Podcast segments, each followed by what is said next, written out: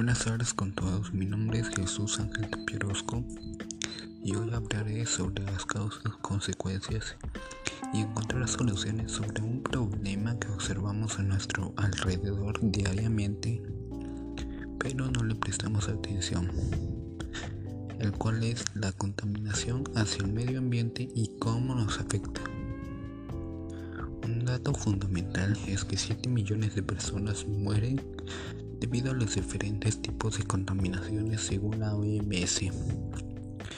Debemos recordar que nuestras acciones tienen un impacto hacia todos. En esta ocasión, escucharás acciones que provocan el mal estado de nuestro medio ambiente. Por ejemplo, botamos basura y residuos sólidos a las calles. Gastamos con demasiada frecuencia luz, energía y agua de combustibles, tala de árboles, etc. Las consecuencias de todas estas acciones dichas es que genera una gran acumulación de basura y un gran olor repulsivo en las calles y lugares públicos.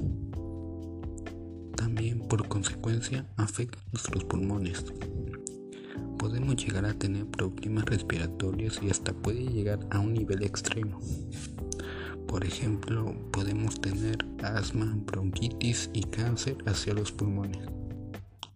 Eso es todo lo que causa los problemas ambientales, ya que de ese problema es de muchos años, pero no le tomamos importancia y los causantes somos nosotros y las autoridades de nuestro país o distrito que elaboran planes para detener a toda esta contaminación ambiental, pero no lo hacen en realidad. Para esto mm, hay soluciones para la conservación de todos nuestros recursos que tenemos hoy en día y crear comunidades y ciudades con aire limpio. Lo que debemos hacer es tener un consumo responsable y no excederse con la cantidad de luz, energía y agua diariamente. Lo que debemos hacer es apagar los enchufes y cerrar los grifos cuando no lo estemos utilizando. Para eso también hay otra solución, el cual son las energías renovables, ya que tienen un impacto hacia el medio ambiente, no destacan emisiones de gases que son causantes de los combustibles fósiles y lluvia ácida. A través de esto viviremos en un hogar protegido y saludable junto con nuestra familia y seres queridos. Otra opción por realizar es reciclar los plásticos que encontramos en un espacio cerca de donde vivimos. Para nuestra vida diaria también nos favorece ya que podemos utilizarlo para realizar manualidades y así tomarnos un poco de nuestro tiempo para usar nuestra imaginación o creatividad y crear objetos que necesitemos. Actualmente hemos observado que al ir a las tiendas y mercados, la mayoría de las personas llevan bolsas reciclables y hechas de materias primas orgánicas, por ejemplo, cáscara de banana, yuca, etc. Usar bicicletas es la alternativa más ecológica para, para los desplazamientos que se hacen en la ciudad. Estas no generan humos y no necesitan de combustible.